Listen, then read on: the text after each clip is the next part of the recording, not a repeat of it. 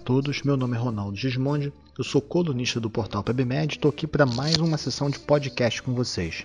O tema dessa semana será sepse. Por que a gente sempre volta a esse assunto? Sepse é uma doença muito comum. Se você é plantonista de emergência, terapia intensiva do andar, e a maior parte de nós o é em algum momento da carreira, você vai precisar saber lidar com um paciente com sepse. Mais do que isso, nem sempre é fácil de reconhecer e o reconhecimento precoce é fundamental, porque o tratamento muda o prognóstico. Não só tratar bem, mas tratar rápido. Os doentes graves se beneficiam de uma estratégia precoce, especialmente antibiótico. E se você não tiver habilitado para reconhecer o doente com sepsis, você não vai conseguir instituir essa medida. Para vocês terem uma ideia, é, estima-se que do total de pacientes com sepsis, bota aí metade, um terço, talvez um terço, apresenta forma grave. Né? O sítio mais comum de sepsis é o sítio respiratório. Então, a sepsis pulmonar é mais comum, seguido ali de urinário ou abdominal, dependendo da fonte. É, pele, catéter já é um pouquinho menos comum, catéter mais no cara que está internado. Então, mais ou menos um terço dos doentes se apresentam com uma forma grave, que é a forma que tem disfunção orgânica. E essa forma grave, mais da metade acaba morrendo. Quando você compara os dados do Brasil com os dados de outros países, você vê que no Brasil a gente está morrendo mais mesmo em algumas instituições privadas. Então a gente tem uma doença que é comum, que um terço se manifesta com a forma grave. Desses que se manifestam com a forma grave, a mortalidade é muito alta, mais da metade morre e há espaço para melhora. Né? Esse é o, o grande ponto aí que a gente tem que ter. O que acontece? Lá na década de 90, as pessoas estavam preocupadas porque muita gente achava que sepsis era bacteremia. Né? Então, para ter sepsis, tinha que ter germe hemocultura. E o pessoal sabia que, na verdade, só um percentual dos casos de sepsis tem hemocultura positiva. Então era preciso criar um conceito. E aí fizeram o seguinte: olha, se você tem uma resposta inflamatória sistêmica baseada em temperatura, frequência cardíaca, frequência respiratória e leucograma, se você tem dois desses quatro critérios, você tem resposta inflamatória. E se a causa disso for infecciosa, você chama de sepsis. Com isso, muita gente era classificado como sepsis, né? Mas isso foi importante para colocar, o, separar o termo de bacteremia e deixar um print. Ó. Sepsis é uma doença em que você tem uma infecção que causa resposta inflamatória sistêmica. E desse grande grupo de doentes com sepse, pegava-se aqueles com disfunção orgânica ou choque séptico, que era o grupo mais grave, né? Algum tipo de disfunção orgânica ou que houvesse choque séptico. Esse era sepse grave.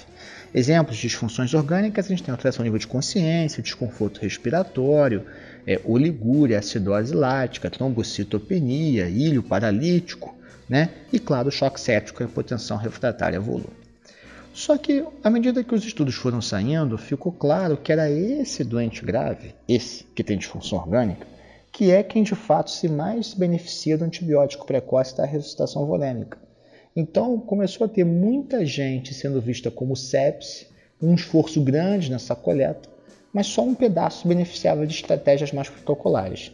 Então, o americano e o europeu, numa posição divergente em relação ao ILAS, resolveu, é, se não me engano, ano passado ou retrasado, a mudar o critério. Ele falou: não, olha só, é esse cara grave que eu vou chamar agora de sepse grave.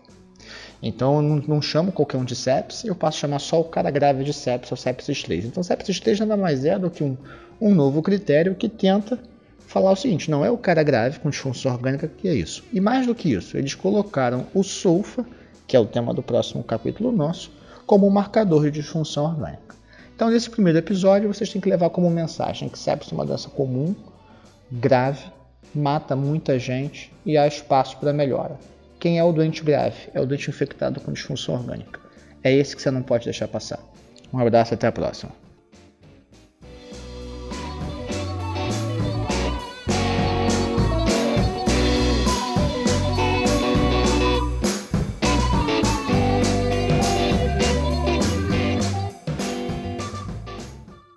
Todos, estamos no segundo episódio do podcast da PebMed sobre sepsis. Meu nome é Ronaldo Gismondi, eu sou colunista do portal. A gente conversou que sepsis é uma doença comum e de grande gravidade. Né? Muita gente é grave, desse pessoal muita gente morre. E que uma coisa importante é você identificar a disfunção orgânica. Eu já aviso, a mensagem principal é clínica.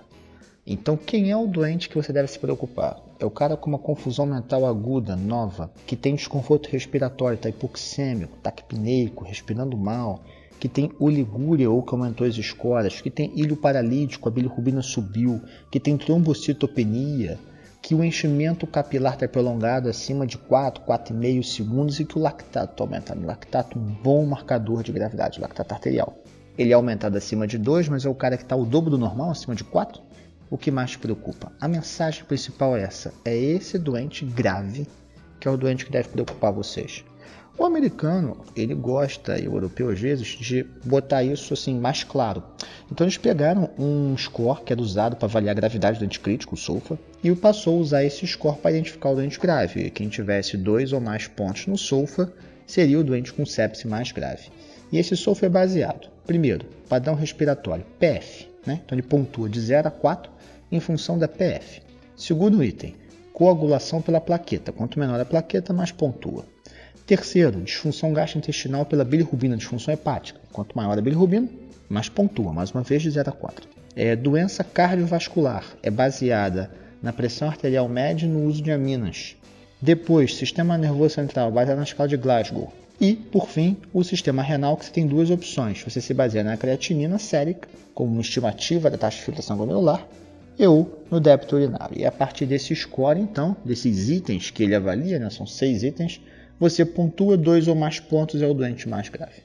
Só que é complicado fazer esses corpos, principalmente na emergência, porque você depende de exame complementar. E aí você tem uma doença onde o antibiótico tem que entrar em uma hora, como é que você vai esperar o exame ficar pronto? Então eles falaram, realmente, a gente tem que valorizar os critérios clínicos. E eles escolheram três. Esses critérios clínicos eles passaram a chamar de quick sulfa, que é para ser feito à beira do leito no cara que chega da emergência, que são alteração do estado mental, PA sistólica menor ou igual a 100 e frequência respiratória maior ou igual a 22 dois desses critérios, você fala: e esse doente é muito grave.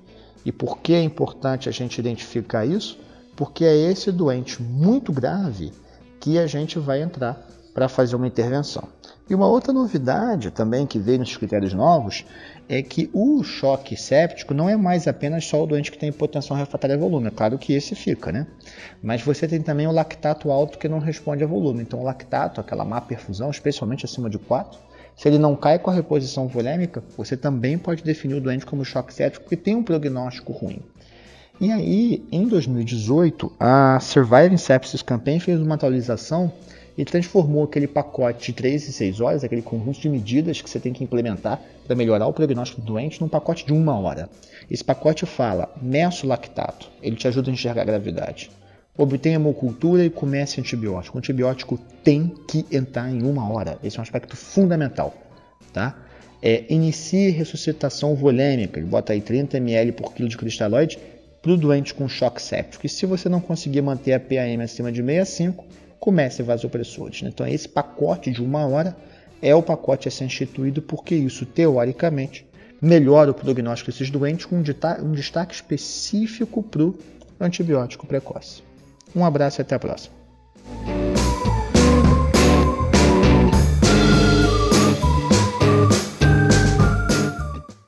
Olá a todos, meu nome é Ronaldo Gilmonte, nós estamos no terceiro episódio da série do nosso podcast da PebMed sobre sepsia. A gente conversou que sepsia é uma doença comum que mata muita gente, que a gente tem que identificar a forma grave, que é a forma de disfunção orgânica, porque é essa forma que se beneficia de intervenções. A gente hoje vai esmiuçar um pouquinho mais sobre a questão da reposição volêmica, um dos pilares do pacote de uma hora.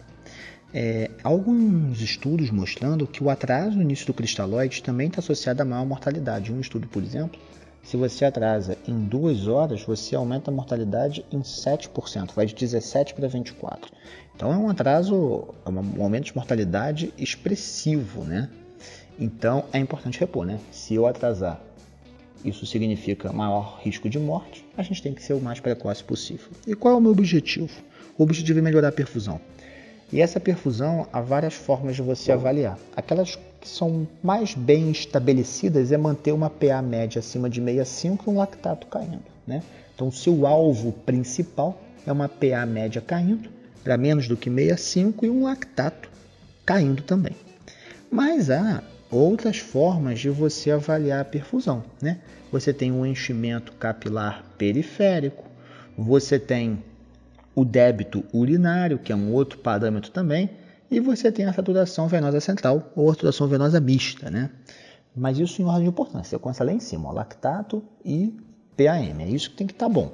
Aí vai entrando diurese, enchimento capilar, saturação venosa. Você vai tentando falar o seguinte: será que a perfusão desse cara tá boa? Porque se a perfusão estiver ruim, então assim, eu olhei cara, o cara está mal perfundido. Porque a PA está baixa, porque urina mal, porque o enchimento capilar é lento, porque o lactato subiu. Mal perfundido? Como é que está a PA? A PA está menor ou igual a 65? Não respondeu ao volume, eu começo Nora. Nora é a mina de escolha. Tá? Comecei Nora. E lembrar que o doente que não responde a Nora tem que repor aquele corticoidezinho em dose baixa. Né? E aí, botei Nora, a PA foi para mais 65. Ok. A PA subiu, eu olho a perfusão. A perfusão melhorou? Está resolvido. A perfusão continua ruim? Aí vem a grande pergunta: cabe mais volume? Não caia no erro de sempre fazer volume para perfusão ruim. Você vai encharcar o doente, encharcar o doente é ruim. É ruim especificamente para troca gasosa e para nutrição. Então, se a perfusão continua ruim, mesmo com a pressão boa, a pergunta é: cabe volume? E para responder a pergunta do cabe volume, há várias opções. A tendência, e o Vansan e o Debaquier, ou Debaker, sei lá como é que fala, eles são muito bons nisso. Quem podia assistir às aulas dos caras são muito bons, é que eles passam a valorizar índices dinâmicos e não índices estáticos, né? é mais importante ver aquilo ir melhorando do que um valor fixo. E o que, que a gente usa? A gente usa a elevação passiva da perna, a gente usa a pressão venosa central, ou a cava pelo ultrassom e o delta PP, né? esses são os mais usados. É claro que os aparelhos de monitorização mais modernos, eles te fornecem débito cardíaco e uma, uma medida melhor, como por exemplo o Swangans, né? que mede lá a pressão de oclusão arterial-pulmonar. Né? Mas Naquele doente que você não tem muito recurso, você vai disso aí. É olhando para a veia, pela PVC ou pela cava, olhando a variação da pressão. Você prefere olhar a veia no doente com respiração espontânea e você prefere olhar o delta PP no cara em ventilação controlada com ritmo sinusal. E aí você vai olhar para isso. Cabe volume? Se couber, você faz outro bolos e reavalia. Não é espera o plantão acabar, você reavalia. Se mesmo com perfusão ruim, isso aí fala, olha, não cabe volume você deu soro, a PVC disparou. Você deu soro, a cava dilatou. Você deu soro, o JPP caiu. Não cabe volume. Se não couber volume e a perfusão continuar ruim, você deve monitorar o débito cardíaco e considerar o uso de um inotrópico, sendo a dobutamina aquele que a gente mais usa. Com isso, a chance de você conseguir fazer uma reposição volêmica melhor é muito maior. Bem, amanhã a gente continua falando um pouquinho das outras medidas que são importantes no tratamento da sepse grave.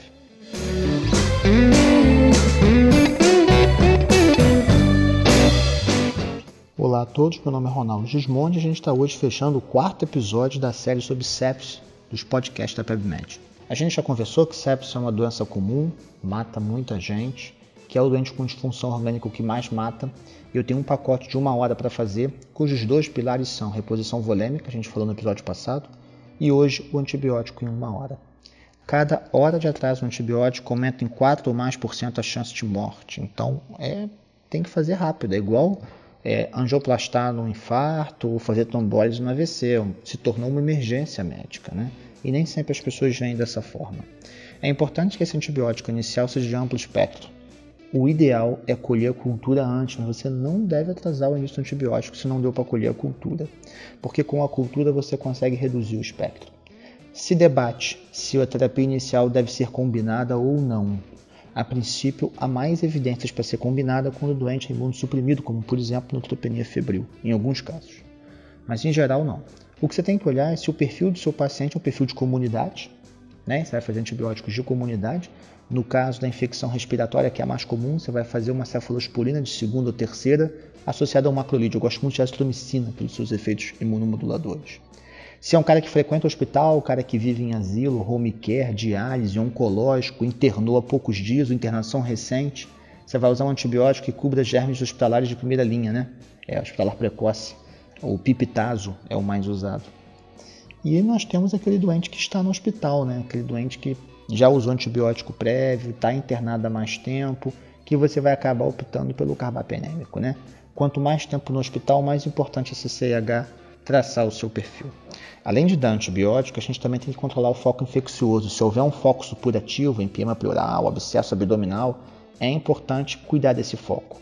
Não está provado que isso tem que ser feito rápido. É recomendado no primeiro dia. E esse controle do foco pode ser uma simples punção percutânea. Você não precisa operar o cara definitivo, não. Você faz uma punção percutânea, deixa o cara melhorar e vai. Mas não se deve largar um pus acumulado, porque isso está associado a pior prognóstico. Né? Então, depois que você deu o volume e depois que você tratou é, com antibiótico, aí agora você vai para as medidas complementares. O que, que a gente faz? a gente faz controle glicêmico, né? Não se tem mais evidências de que o controle deve ser muito rígido, a hipoglicemia faz muito mal. Então tolera-se glicemia de 680, evitando hipoglicemia. Lembre de fazer a profilaxia para TVP do Fast Hug.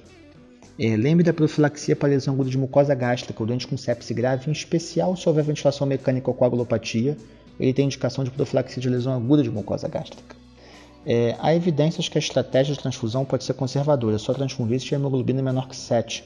A gente só tem ido para 9 ou 10 no doente coronariopata agudo e não qualquer cardiopatia.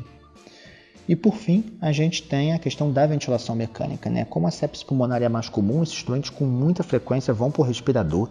SARA é muito comum nesses doentes e é muito importante a gente ventilá-lo com baixo volume corrente, 6 ml por quilo, é, usando uma PIP um pouquinho mais alta se discute se você titula PIP pela FO2, se você titula pela complacência, se você usa uma PIP para abrir o pulmão, Open Lung. Ainda há discussões nessa área. Eu gosto do Open Lung, mas é, não há evidência de que ela seja superior.